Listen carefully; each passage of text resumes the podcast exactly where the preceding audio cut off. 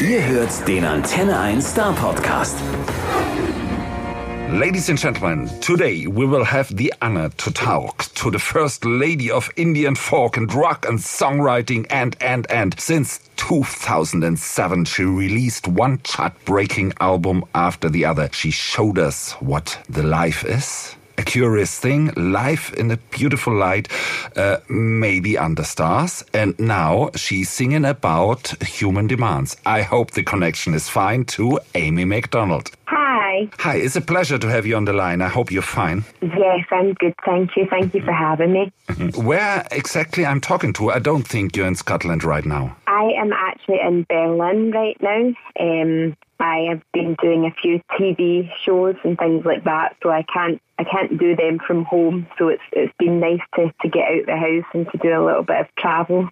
Isn't it a little strange right now in Berlin? Not Um, it, it's strange, but it's strange everywhere right now. So it, it was nice just having a change of scenery um, and and being able to do some work again rather than just being at home all the time. I bet it is this way.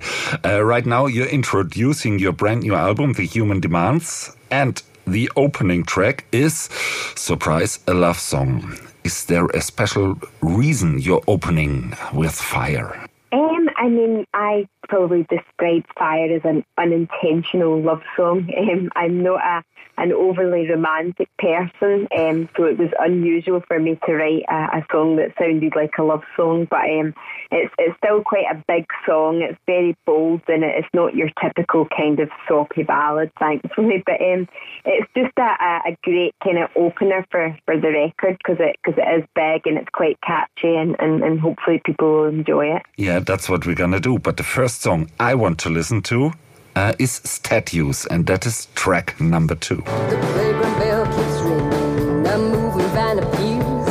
A change about to happen that we haven't seen for years. Our family's moving in. I never thought I'd see on the street where nothing changes. A girl that looks like me. I watch her from across the street. I don't know what to say. Time will tell if we'll be friends, but that's another day. All the children stand like statues on the street. A look in the past, am I right?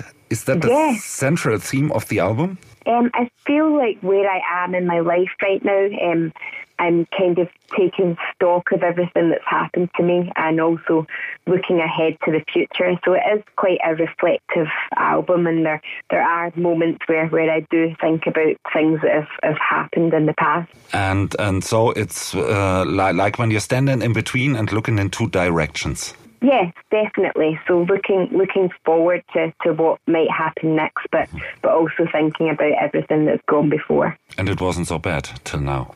Uh, no, it's, it's been great. I mean, with everything, life life has ups and downs, and sometimes it throws curveballs at you. But um, it kind of all of these ups and downs and highs and lows are, are what make us who we are. That's life all about, yeah. Yesterday, I read a critic of the album, and that was saying, Welcome to the Springsteen family.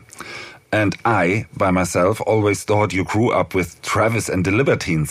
so is this the right compliment? Um, it's an incredible compliment, I think, for, for me as a songwriter. Um, probably the, the best in the business is Bruce Springsteen, and he's always been somebody that I have always looked up to. So for, for something like that, um, to be written about my music is probably the, the best compliment that anyone can give me. And what you did uh, before, uh, I, I've, I found on YouTube a Born to Run cover, and Yes. and and you opened up a show for the boss too, or isn't is, is right? Yeah. Yes, I performed at a festival that he was headlining at um, a few years ago now in London. Um, I, I got to meet him that day as well, and it was it was really nice just chatting with him. He he was absolutely lovely, and it's it's so nice because people sometimes warn you not to meet your heroes because they might let you down but but he wasn't like that at all he was he was just such a lovely person and it, it was great to to see the man behind the incredible music Yeah, and the man behind this incredible music just released his album too. So, ladies and gentlemen, if you finished listening the Letter to You album, please change over because this is a, a real, real uh, album that it's, it's worth every single minute you spend. with. Back to your album. There, uh, there's a song I heard. Uh, it is inspired by stories from your father about a trip to New York in the 70s. Uh, yes. And you choose this uh, song as the first single. Why? It's just such a great song. Um, when I wrote the song, I just kind of instantly had a big smile on my face because I just felt like it was really, really great and it was up there with some of the best things I've ever written. And getting into the studio and being able to work with an amazing producer in Jim Abbiss and the incredible musicians that played on my record, um, it was just really exciting. And whilst we were making that song, we, we just had a smile on our faces constantly because we just absolutely loved it. And um, the, the finished song just is something I'm really proud of. And I, I think think it just it sounds great on the radio as well. And it's always uh, the best sign when the producer is smiling, I think. Yeah. Let, let's just listen to the song, The Hudson.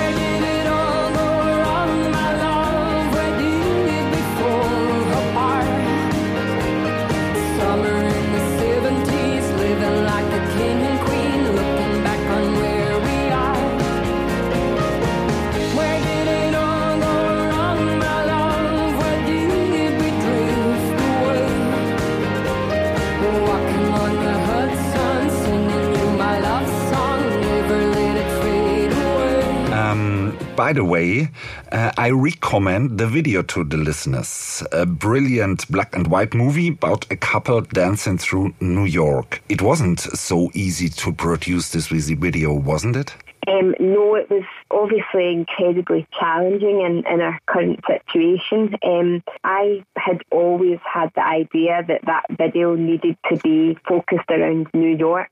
And then when it came to making the video, we were obviously just coming out of lockdowns and, and the world was a, a very different place than what we were used to. Um, but thankfully, we found a, a director that was happy to work remotely and they filmed all the bits in New York themselves, and then I filmed the, the bits with, with me um, at home.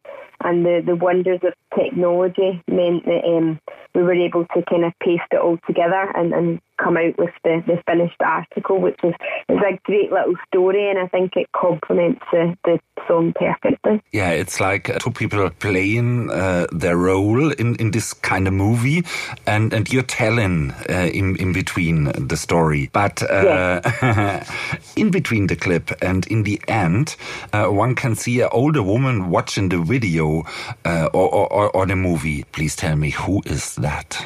Um, she's just an actress but she's meant to be the young female um, grown up. Uh, I think that the idea behind the song is that things that we do in life can have an uh, impact on where we might end up later on, and just that idea that everything happens for a reason, and that a road that you decide to take one point might lead you somewhere completely different later in life. So, in, in, in the end, people, please look at this video and listen to the song, but listen to the words of the song. It's absolutely worth it. To be honest, we all love your former records, but this here, The Human Demands, to me has a new and a fresh and a rough energy. Uh, when I'm wrong, please forget the question. But when I'm right, please tell me why. Um, I definitely think you're right. I think that I just was at a new kind of place in my life. Um, I'd signed a new record contract and was now working with brand new people um, with new ideas and, and people that were excited to work with me. And it just brought a kind of freshness to what I do. Um, I had been with the, the kind of same label since I was 18, so that change was really great because it just felt like it was new again and it felt like it was exciting again. And then getting to work with such a great producer um, in Jim Abbiss, who, who's a, a, bit of a rocker. Um, I think it was just the kind of colliding of two worlds, but it came out perfectly in the end. And um, I, I, just felt absolutely thrilled making this album and, and thrilled with how it sounds. But I, I, think you're right, it feels new, it feels exciting, it feels fresh, and um, I can't wait for people to hear it. And uh, the people have to hear it completely from the first song till the last. Because to me, it uh, takes you on a journey. Is yes. yeah, if that's true, yeah. it is, yeah. I mean, I spend a long time deciding what the track list will be. So I, I listen to it for hours on end and chop and change and want it to feel like it's a journey. So so everything has been careful, carefully thought out and, and each track kind of leads into the other one seamlessly. Absolutely. And I heard you had to pause the recording and the producing of Human Demands. Boon or Bane, uh, curse or blessing? Uh, yeah, um, we had um, a three month break in the middle um, because of the lockdown. So that was a little bit strange. Um, I had worried that it might impact on the creative process but actually, when, when we were allowed to get back into the studio again, um, myself, my musicians, my producer, we were just so happy to see each other again. Um, that I think it gave us an extra little push with the record just because we were so pleased to, to have something to work towards and to be able to make music again. So you, you started out again uh, kind of like newborn. Yeah, um, so we were we were halfway through, but I think it gave us a an extra push, and then just because we were we were so pleased to be there again. Like the first day of spring. yeah. in, a, in a way, maybe. We felt very similar over here after our first lockdown. Let's first listen to another song. I would like to listen to The Human Demands.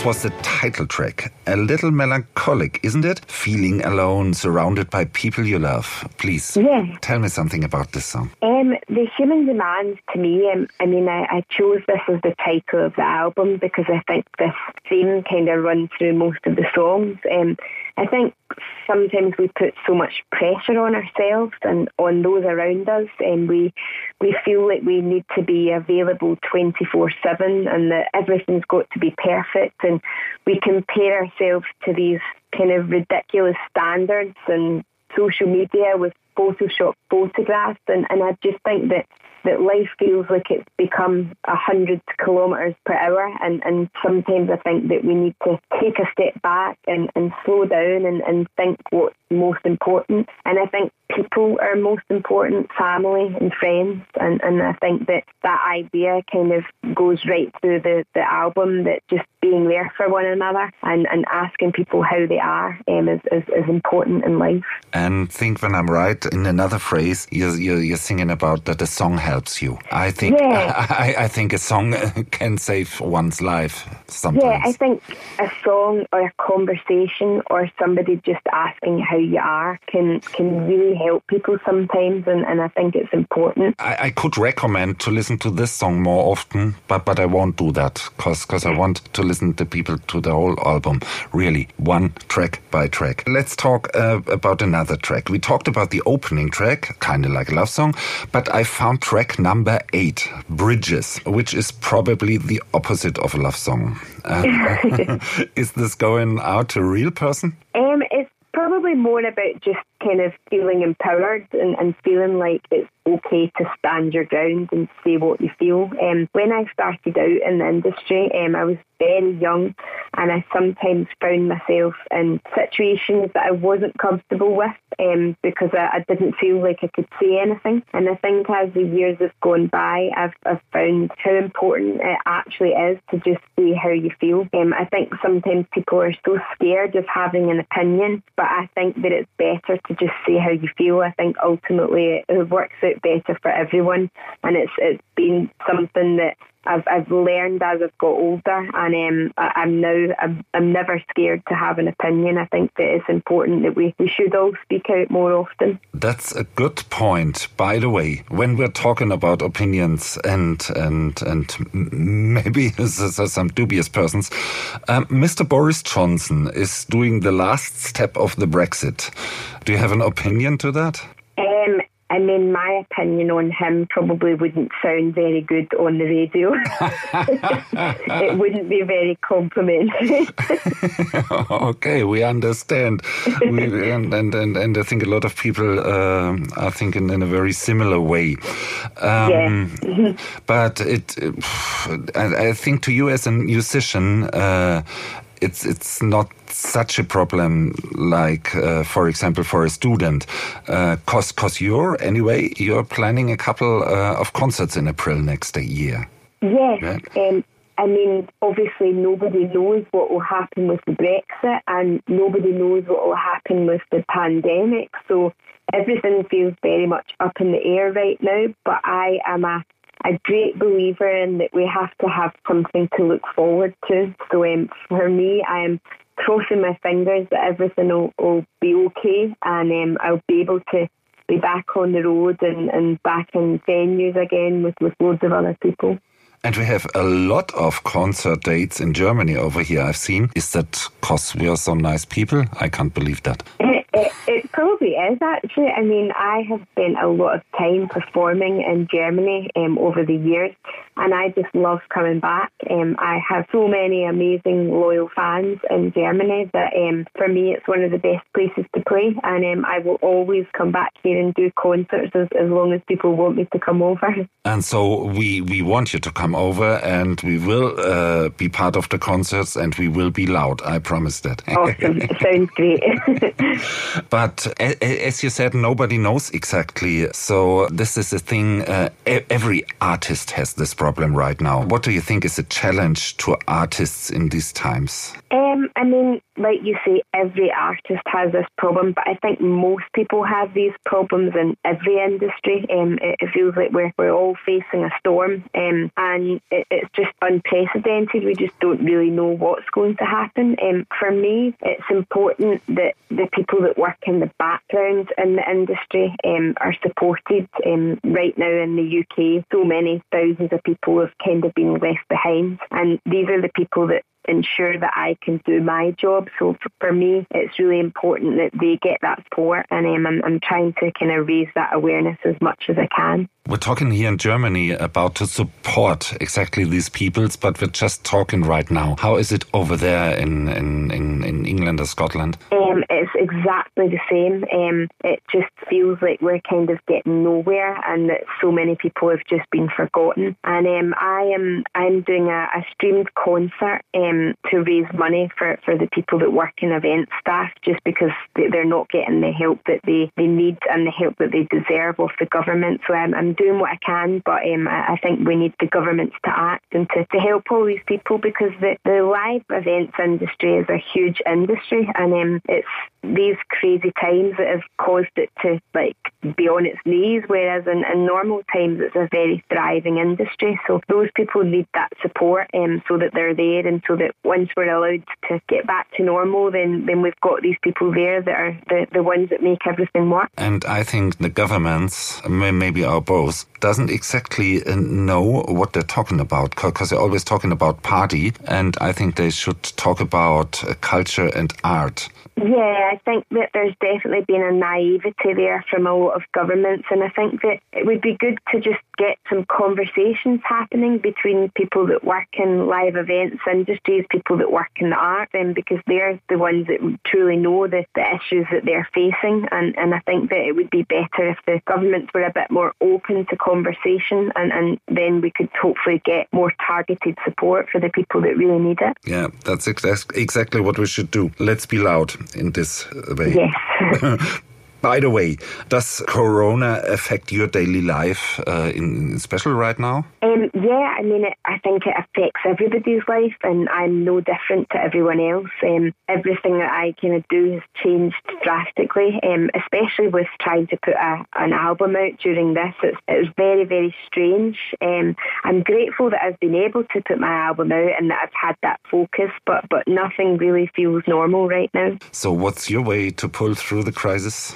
Um, I think just to to make sure I connect with my family and friends and talk to them as much as possible. I think that missing them is probably the most difficult part. Um, but I just try and make sure that I can connect with them whenever I can. Yeah, and I tell you something honestly, what I want to do, besides talking on phone, next time when you're over here, invitation, come join us again in the studio, please. And I will join you, and all the listeners here will join you when you're coming over here playing some concerts. Oh, that sounds absolutely perfect. I will be there, definitely. We're looking forward, absolutely, to the future. I thank you for the talk. Oh, and we said, please, ladies and gentlemen, you heard something, and now go out and listen to the human demands. So thank, thank you, Amy. Perfect. Thank you so much. Thank you. Bye bye. Thank you. Bye bye. Der Star Podcast bei Antenne 1.